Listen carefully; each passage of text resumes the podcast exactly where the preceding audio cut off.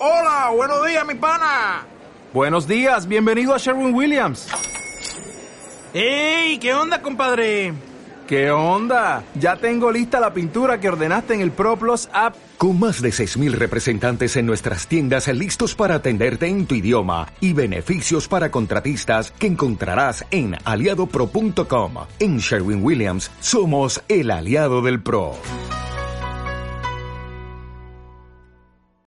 Bienvenido a Aprender a Programar. Un podcast dedicado a todos los que desean aprender del fantástico mundo de la programación. En cada episodio, un alumno que realiza su formación en luisperis.com para convertirse en programador en tan solo seis meses, te ayudará junto a Luis Peris a que aprendas un poco más en cada podcast. Muy buenos días, bienvenidas y bienvenidos un día más, un podcast más aquí, Aprender a Programar. Ya lo sabéis, el podcast donde cada semana aprendemos un poquito más de programación. En esta ocasión, y también como en la semana pasada, tenemos al otro lado del micrófono a José Ángel. Muy buenos días, José Ángel, ¿cómo te encuentras? Muy bien, ¿y tú? Aquí estamos, de viernes. De viernes, con ganas de, fin de semana. Bueno, sí, sí, la, verdad es que sí. sí, tengo unos planes para ir el fin de semana que, eh, les tengo ganas, que hacía tiempo que no hacía nada el fin de semana, la verdad. Eh, antes que nada, José Ángel, esta es tu segunda semana en la formación.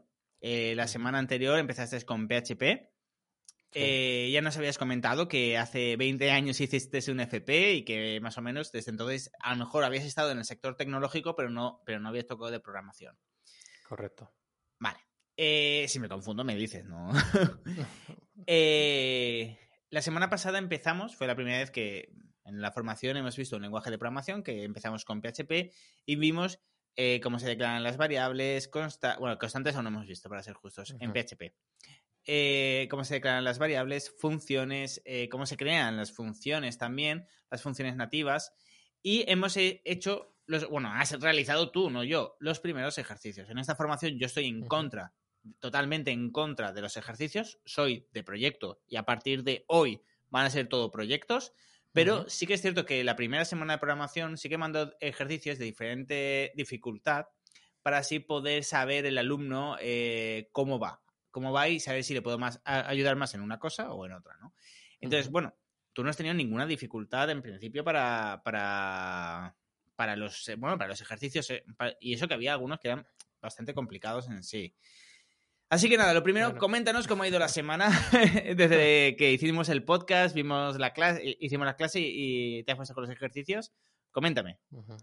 Bueno, pues nada, dimos la clase, eh, me lo explicaste todo bastante bien. Eh, lo que pasa es que después, cuando me mandaste los ejercicios, dije, madre mía, que no tiene nada que ver con lo que, con lo que hemos dado. es que. Eh, eh, perdón, esto es muy importante. En esta formación nunca. los ejercicios nunca tienen nada que ver con lo que hemos dado. pero, ¿por qué? Porque es lo que siempre digo, que yo enseño el 80% y luego pido el. Pido más de lo que enseño para la semana siguiente. ¿Por qué? Porque yo voy a estar ahí todos los días, siempre que necesite, tengas alguna duda, me vas a poder preguntar.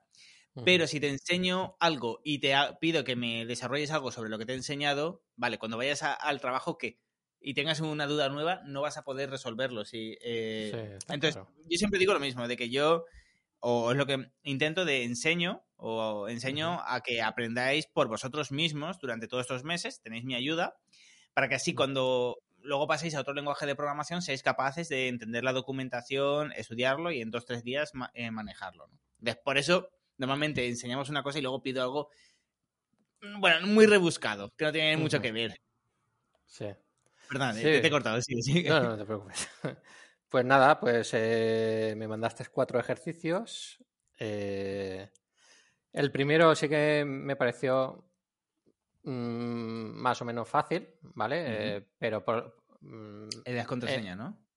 Sí, el de las contraseñas, el de el de par impar Mm, sí, y, el de repetir la palabra. Sí, sí, sí, sí. El, único... el, tema, de la contraseña eres el alumno que más eh, diferente lo ha realizado. ¿eh? Llevo cinco años dando formación. Esto, te lo comento. Si, quieres comentar cómo lo, cómo lo has hecho o el cómo era, cuál era el enunciado del ejercicio, si más o menos te acuerdas. Bueno, eh, en principio, si no recuerdo mal, era eh, verificar una contraseña eh, que tuviera al menos 10 caracteres, después que tuviera números y letras y que tuviera mayúsculas y minúsculas. Si no cumplía alguna de las condiciones, pues no servía. Y, hmm. Entonces yo lo que hice, pues principalmente, eh, lo primero que hice fue eh, verificar que tuvieran las 10 letras, porque era lo más importante. Perfecto. Vale, entonces eh, si ya no cumplía lo de las 10 letras, pues pasaba ya de verificar más cosas. Directamente daba error. ¿vale? Perfecto. Y una vez que verificaba que tenía 10 letras o más, pues ya tuve que coger esa palabra, dividir los en caracteres. Esto es muy ingenioso, ¿eh? nunca lo he visto en la formación. Eh, o sea, tú lo que hiciste fue dividir el string de la contraseña y luego mirar carácter por carácter. es súper inteligente. Es que es súper inteligente, de, verdad, porque en estos cinco años nadie ha dado con esa solución. No digo ni que sea mejor ni peor, ¿eh? de cómo lo han hecho el resto de alumnos, pero es muy interesante e inteligente eh, el, cómo lo has pensado. A mí ni se me había ocurrido, sinceramente. Es, que, si no, no, no, sabía cómo, cómo en una palabra hay números y tal si no voy verificando carácter por carácter. No sé. Eh, esto es como la frase. Esto es como la frase de lo consiguió porque no sabía que era imposible. Eh, no, no, no, es brutal, o sea, me, encanta. Bueno, la, otra forma como lo hace, cuando la gente lo busca, encuentra una cosa que son, que ya veremos más adelante, que son las expresiones regulares. la regular expression. Que es el pragmat en PHP, que es para... Digamos que es como, es como un código súper complicado que al fin y al cabo acabas copiando y pegando de internet. O sea, un código, mm, me refiero eh, casi como alfanumérico, que dices, eh, tiene que tener más de 10 caracteres, pones 10 barra eh, a, a, Z, a Z guion a Z mayúscula. Es decir, es como. Bueno, es que una especie de... Eh, es una función que hay por ahí, ¿no? Sí. Para que te lo hace. Sí, bueno, la función es, es, O sea, la función simplemente. Digamos, es un estándar de todos los lenguajes de programación, ¿eh? no es una función de PHP. Lo que es el estándar es, que esto lo, esto lo veremos, las, eh, las expresiones regulares, que es este código, ¿no? Y lo que hay en cada lenguaje luego es la función que se llama diferente para. Una, una expresión regular es tú le pasas un string le pasas este codiguito raro eh, y te dice si, si, si, es true o es false. Es decir, si cumple con ese codiguito raro, que es la expresión regular, o es false, ¿no? Entonces, así es como quizás, eh, bueno, como la mayoría de, de alumnos lo buscaron en internet, porque la primera semana que obviamente acabas en internet buscando, que a mí me interesa que, aprendan a documentarse. Y acaban buscando eso y, copiando el código y más o menos entendiéndolo. más que el código, esa, esa línea, ya buscando el sí. Pero lo que hiciste tú fue súper inteligente. O sea, a mí, me gustó muchísimo porque dije, wow, o sea, qué, eh, o sea, qué ingenioso, por decirlo de alguna forma. ¿Verdad? Que sigue, no, sigue. No sé si es ingenioso o no, pero yo digo, pues si tengo que me ponen una palabra, pues tendré que dividirla y, ver si cada carácter corresponde con, lo que tiene que mm. tener o no. Es lo que pensé yo, tal Entonces, eh, una vez que verifiqué que tenían 10 y lo dividí en caracteres, eh, mm. hice un, un for, un for each, eh, de, de el array de caracteres. Y entonces iba verificando uno a uno si era numérico o si era eh, o si era string, ¿vale? Entonces eh, me creé unas variables eh, que era si hay número, hay letra, hay mayúsculas y hay minúsculas y me las puse todas en false, eran booleana. Entonces cuando verificaba que, era un número ponía ya la variable a true. Si era una letra, ponía true. Y si era letra, una vez dentro de letra, pues verificaba si era eh, mayúsculas o era minúsculas. Si era minúsculas o mayúsculas, pues ponía hay mayúsculas en true o hay minúsculas en true. Y entonces, cuando ya lo tenía todo, eh, fuera del for each, si todos los valores eran trues, entonces la palabra era segura y ponía mi variable segura en Qué true. bueno. Qué bueno. Y, y devolvía ese valor en la función. Perfecto. Pues es un desarrollo eh, que, que me- a mí me gustó mucho. Cuando vi el código dije, wow, wow, qué, qué inteligente. Me, me gustó por eso. Pues Porque, no, porque normalmente la gente tiende eh, a usar las expresiones regulares y el decir, "Mm", o sea, y el ver un código diferente fue en plan, wow, esto no lo había visto, digo, no lo había pensado así. Como yo conocía ya lo otro, pues ya para qué, Claro. para qué pensar más. No, no, Claro. eh, muy Aquí lo, aquí lo que me costó fue lo de mayúsculas, minúsculas, que no Claro. sabía cómo verificar eh, Ah, si es mayúsculas o minúsculas. Y estuve buscando por internet y, y de repente vi un, un código, ¿vale? Y, y dije, ostras, pues entonces esto me puede servir para hacer lo que yo quiero. Hmm. Y, y entonces, pues utilicé el- Claro, pues ese fíjate- código que Fíjate que, que, que has dicho dos cosas. Lo primero que has dicho antes es que de lo que vimos en clase no, no hiciste nada. Sí. Eso es, muy- es lo primero. Y lo segundo es, me has dicho que buscaste en internet, ¿no? De hecho, Sí. esta primera clase, justamente lo que busco es eso. Y yo en esta formación lo que quiero es que salgan, que todos mis alumnos sean cracks de la programación y que tengan una muy buena base, que es algo que considero que, por ejemplo, en los FPS, de hecho, te- tengo muchísimos alumnos que vienen de FP, han terminado el FP y se quedan igual que cuando empezaron, ¿no? Eh, y eso es un pro, o sea, creo- bueno, le digo muchísimos alumnos, a lo mejor es el 20-25%, pero es una burrada ya. O sea, aún así es una burrada. De, dices, ostras, si, si acabas de terminar un FP, ya tendrías que saber tú más que nadie, ¿no? No, no es posible que un alumno mío de- en seis meses sepa más que tú. Y al final, hay una parte que para mí es muy importante y que, y que creo que, no- que nos enseña, y es el tema de que lo- los alumnos aprendáis a buscar información. Y eso es básico. Es básico saber leer la documentación de PHP, la documentación de, de JavaScript y la documentación de cualquier framework, librería, helper que necesites. Eh, y saber también, y esto es algo que cuesta más, saber cómo buscar la información. No se trata de si en castellano o en inglés, sino saber, saber, por ejemplo, que hay una cosa llamada framework o saber una cosa que se llama library o helper. O sea, saber qué es cada cosa y cuando lo busques, saber, cómo, enco- o sea, saber cómo encontrar la información de forma más rápida posible. Porque, claro, si dices contraseña segura, pues no te va a salir nada que tenga que ver con programación. En cambio, si pones eh, PHP, validate, password, eh, secure, por ejemplo, ahí ya te empiezan a salir códigos de Stack Overflow, que esa es otra. También saber qué foros eh, son los que tienes que visitar, ¿no? Cuando te sale Google con los resultados, saber que si lees Stack Overflow, eso es gente que ha preguntado seguramente lo que tú estás preguntando y tienes las respuestas de la gente que le ha ayudado.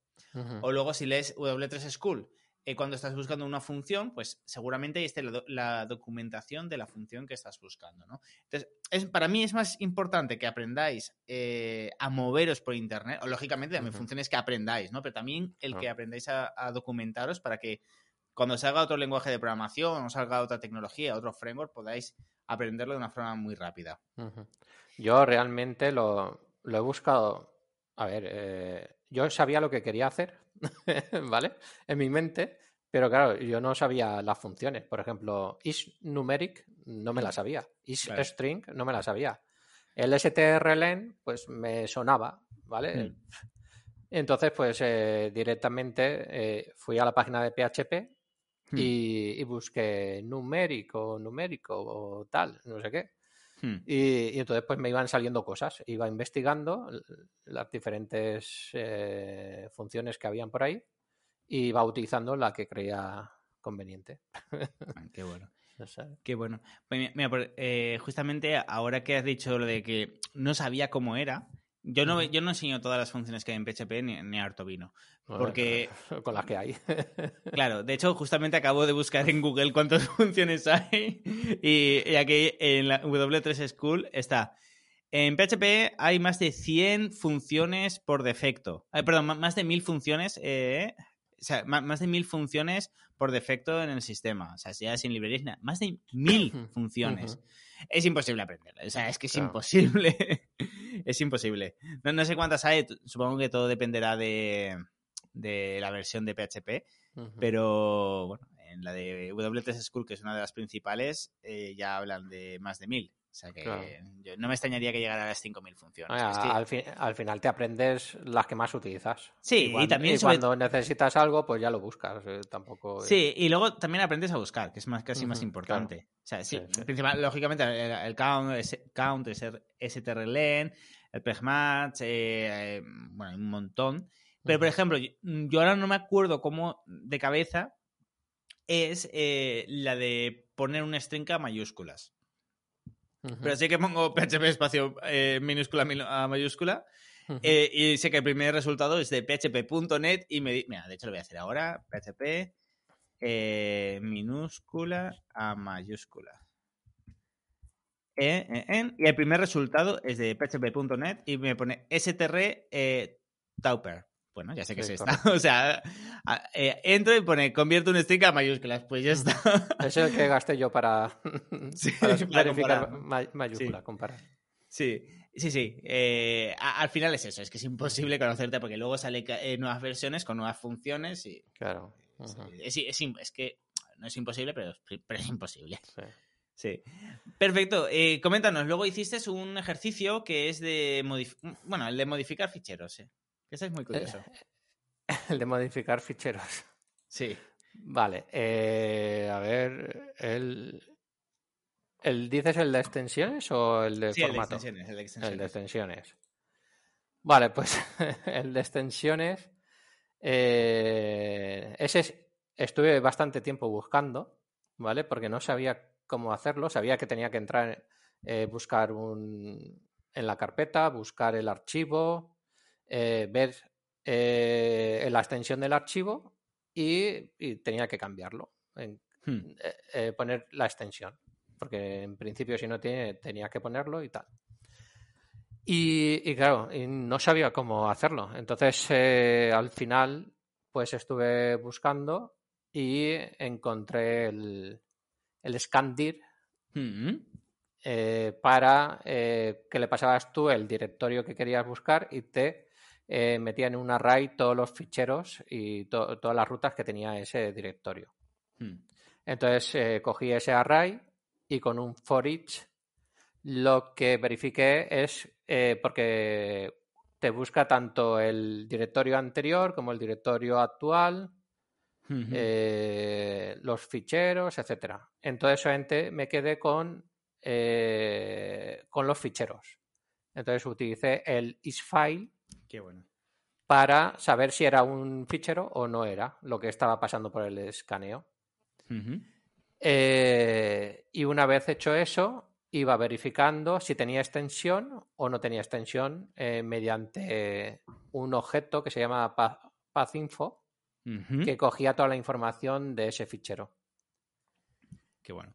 Y después, viendo si tenía información de extensión, eh, si no lo tenía, pues eh, le ponía la extensión correspondiente, que era, en principio eran todo imágenes, y le ponía la extensión. Qué bueno. Y lo renombraba. Lo renombraba. Uy, Uh. renombraba. Uy, Renombrarla. Me pasa igual. renombraba. Eso. El replace de toda la vida, ya está. en- Exacto. Rename. Es verdad, es verdad, es- rename la función. Al final decimos en inglés que es más fácil. Sí. Eh, qué bueno.